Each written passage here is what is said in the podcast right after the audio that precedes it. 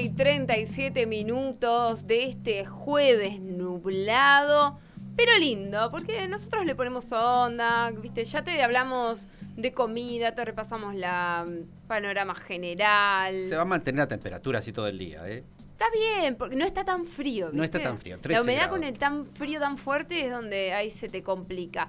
Y bueno, en medio de todo esto, por suerte también tenemos un momento en Voz a Diario para parar un poco la pelota y ponernos a analizar, viste que nosotros te contamos cosas que pasan, cosas que pasan, cosas que pasan. No. Sí, un montón de cosas que pasan. Todo lo que pasa. Pero tenemos justamente nuestra columna de política para analizarlo y está a cargo del politólogo Alejo Paceto. ¿Cómo andas, Alejo? ¿Qué tal? Buenos días, Virginia, Mario, ¿cómo andan? Muy bien, muy bien. A quien le, se le vino el invierno encima fue a Piñera, ¿no? Sí, sí, sí, este, la verdad que se le complicó un poco el, panorama político eh, en Chile. Eh, la verdad que, bueno, tuvimos eh, una más de, las elecciones o de los procesos electorales que habíamos comentado a principio de año que íbamos a tener en un, en un año movido a nivel electoral. Sí, sí, la verdad que se le, se le está empezando a complicar un poco y me parece interesante también la declaración de, de Piñera, el, mensaje que dio que dice, eh, lo voy a citar textual, eh, no estamos sintonizando adecuadamente con las demandas y los anhelos de los ciudadanos y hemos sido interpelados por nuevas expresiones y por nuevos liderazgos. Es nuestro deber como gobierno escuchar con humildad y con atención el mensaje de la gente fue lo que dijo Piñera. Y que se declara en estado de reflexión, dijo. Un, una declaración que sí, la había leído y me, me, impactó porque aplicada a muchos este, políticos realmente... Una remera que diga y la empiezan a distribuir claro. por América Latina. Sí, sí, de hecho, bueno, lo podríamos traspolar incluso acá eh, a, a algunas cuestiones que, que, también venimos comentando que, que, pasan en nuestro país, y es esto de no sintonizar con demandas y anhelos de los ciudadanos. Bueno, igual, salvando las distancias, eh, el, proceso eh, político chileno es, muy diferente a lo que está sucediendo en nuestro país y obviamente cabe recordar que todo esto comenzó con, las protestas de, si no me equivoco, mediados de octubre del año 2019, eh, donde, bueno, principalmente la juventud fue la que salió a la calle, con reclamos históricos, sobre todo, bueno, con, una cuestión de principalmente económica, que bueno, derivó, eh, para hacerlo muy sintéticamente, en lo que fue eh, la, esta elección de una nueva convención constituyente para, redactar una nueva constitu eh, constitución. me parece que hay... Sí, perdón. No, te iba a preguntar porque a mí me sorprende mucho que les haya sorprendido a los políticos chilenos con todos los indicios, los antecedentes que vos estás mencionando, el resultado de las elecciones, como qué esperaban que iba a pasar. Yo creo que esperaban otro resultado o que no pensaban eh, que, lo que iba a terminar eh, dando estas elecciones era este resultado. A ver, de todas maneras, eh, la elección en Chile no es obligatoria y el porcentaje de participación de la ciudadanía sigue siendo muy bajo. de todas maneras, es representativo y más allá de que no haya sido un gran porcentaje de la ciudadanía chilena la que haya votado, bueno, ya quedaron conformadas eh, las, digamos, ya, fue repartida las bancas, digamos, o quiénes son aquellos que van a participar de la Asamblea eh, Constituyente. Eh, pero bueno, claramente yo creo que había una, una confianza, es raro, ¿no? Digamos, que hayan tenido una confianza cuasi ciega desde, desde el gobierno chileno, desde los oficialismos y de los poderes chilenos, de que después de lo que pasó en las calles, como decía, eh, octubre, noviembre del año 2019, iba a ser otro el resultado, iba a ser un resultado favorable para ellos. Bueno, evidentemente no lo fue. Y esto lo que, justamente nos marca es que fue una, elección histórica en Chile. Eh, fue histórica en Chile y en el mundo eh, porque se votó una convención constitucional en pandemia, se hizo con paridad de género asegurada y porque también se reservó un cupo de convencionales eh, para los pueblos originarios. Eh, además de que, bueno, lo central fue que se votó al mismo tiempo poderes constituyentes, que van a ser quienes van a eh, redactar la nueva constitución, y los poderes constituidos, porque no nos olvidemos que además de todo esto, se votó gobernaciones, alcaldías y consejos municipales. O sea, un proceso electoral enorme que además se dio durante todo el fin de semana, en dos días, por, bueno, por cuestiones lógicas vinculadas a, lo sanitario, a, la pandemia. Eh, entonces se votó, como decía, la Asamblea Constituyente y por voto directo a las autoridades de las regiones. Eh, pero también fue histórica eh, por los resultados, porque en esta elección de los convencionales constituyentes, lo que terminó triunfando es un conjunto de fuerzas de izquierda que está más a la izquierda que todas las izquierdas que alguna vez gobernaron en Chile. ¿no? O sea, hubo como un total corrimiento del voto hacia izquierdas que no eran incluso las izquierdas tradicionales eh, chilenas. Y porque además la derecha, eh, que, bueno, que, sufrió una derrota, quedó reducida a una minoría que no va a tener eh, poder de veto suficiente en la convención constituyente. O sea, no alcanzaron un tercio de lo que le permitiría tener este poder de veto sobre el nuevo texto constitucional. O sea, van a tener que inevitablemente negociar con el resto de las fuerzas políticas. Eh, entonces, yendo a lo específicamente numérico, sobre 155 convencionales que se eligieron este fin de semana, 118 son de las fuerzas de izquierda, 38 de la derecha y los otros mínimos restantes de fuerzas intermedias, pero que, como les decía antes, están un poco más a la izquierda de la izquierda tradicional chilena. Eh, bueno, y además de las 16 regiones, solamente en una, eh, Chile Vamos, que es la principal coalición de derecha, eh, logró sacar la delantera. Hay otra cuestión también que nos deja quizás como, como resultado, como enseñanza, ah, no sé si como enseñanza, pero bueno, es un punto importante a tener en cuenta en estas elecciones en Chile, que es el tema de las coaliciones, algo que también de lo cual venimos hablando eh, en nuestro país, digo, gobiernos conformados por, coaliciones.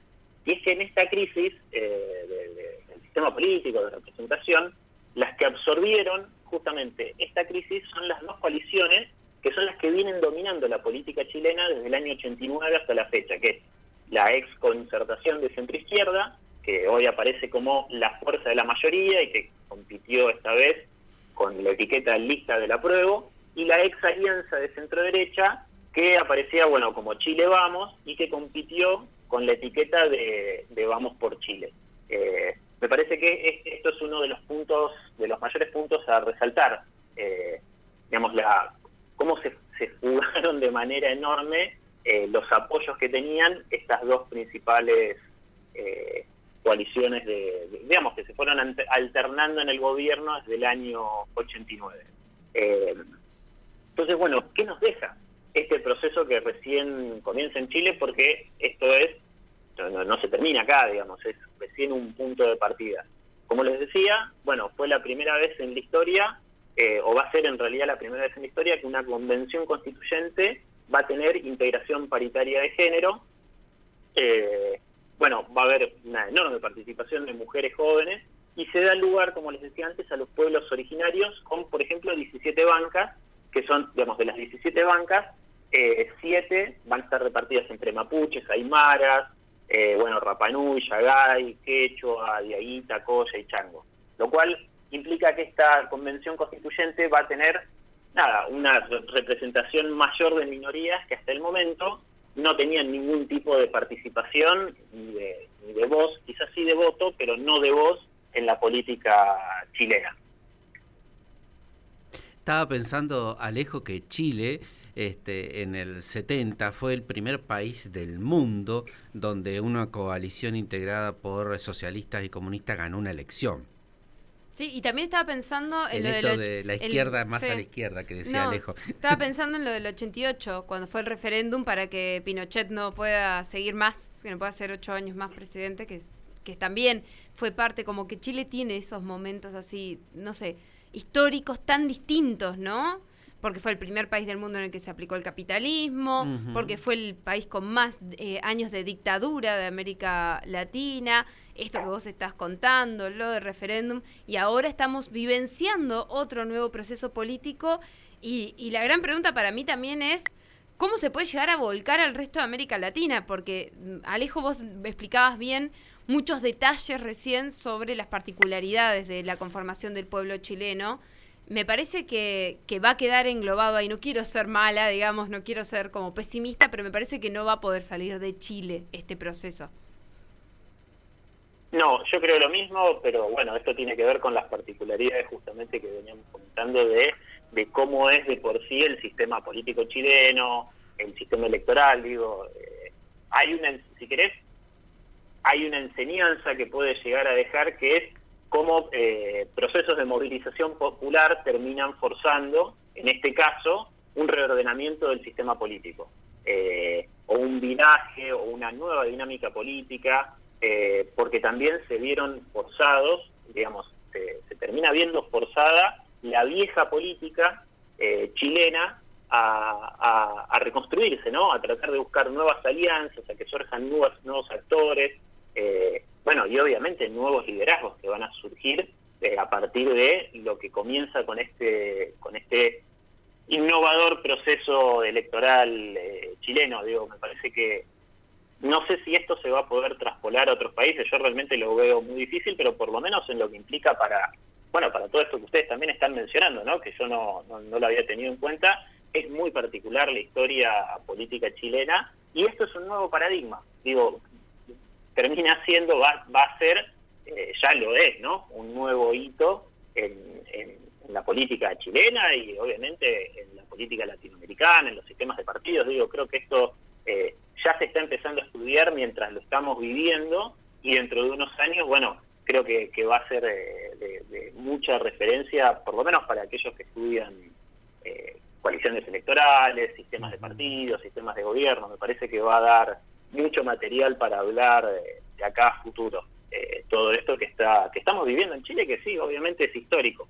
Eh, pero bueno, como decía, la historia no termina acá, o sea, esto es algo que recién comienza, porque este nuevo texto constitucional, eh, de hecho, va a tener que ser sometido a un referéndum con voto obligatorio para toda la ciudadanía chilena en el año perdón, 2022. y este nuevo plebiscito va a tener, por ejemplo, la siguiente pregunta, que es ¿Aprueba usted el texto de la nueva constitución propuesto por la Convención Constitucional? Bueno, sí, no, si el sí, claro, si el sí saca el 50% más uno de los votos, entonces el presidente, que bueno, no va a ser eh, Sebastián Piñera, porque termina su mandato en diciembre y no tiene reelección, tiene que convocar al Congreso en sesión plenaria de diputados y senadores para promulgar y jurar la nueva constitución. Bueno, y el texto pasa a ser publicado en el boletín oficial y entra en vigencia en esa fecha. El problema va a ser de que en, ese referéndum saque el no con el 50% más uno de los votos y bueno, desgraciadamente lo que va a quedar vigente va a ser la constitución de 1980, lo que bueno, generaría que todo esto que estamos viviendo no tenga absolutamente ningún sentido, pero uno tendería a creer que esta última opción eh, sea la que suceda, es lo que esperamos. Claro, esa sí que es historia repetida, ¿no? Los estallidos sociales que se conviertan en un movimiento estructurado, organizado y con un plan de acción. Ahí está el desafío clave de Chile. Alejo, súper interesante el planteo que hiciste hoy, ¿eh? Yo no quería despedirlo, Alejo, sin que me repitas la frase de, Piñera. La frase de Piñera, te la vuelvo a leer. Por favor. Piñera dijo, no estamos sintonizando adecuadamente con las demandas y los anhelos de los ciudadanos y hemos sido interpelados por nuevas expresiones y por nuevos liderazgos. Es nuestro deber como gobierno escuchar con humildad y con atención el mensaje de la gente. Esto fue lo que dijo Sebastián Piñera y creo que es un mensaje también interesante para otros gobiernos de la región que les está costando bastante eh, poder interpelar por ahí en algunos casos, no sé si nuevas expresiones, pero sí las demandas, ¿no? Y los anhelos de la ciudadanía, sobre todo las demandas. Tal cual, tal cual. Bueno, Alejo, contale a la gente cómo te encuentra, así puedes seguir este debate por las redes. En Twitter estoy como arroba el Colorado con un final. Ahí está, y bueno, lo etiquetamos nosotros también en Río Negro Radio. Gracias y hasta la semana que viene. Hasta la semana que viene. Así pasaba la columna de política a cargo del presidente de la Asociación Neuquina de Análisis Político, Alejo Paceto.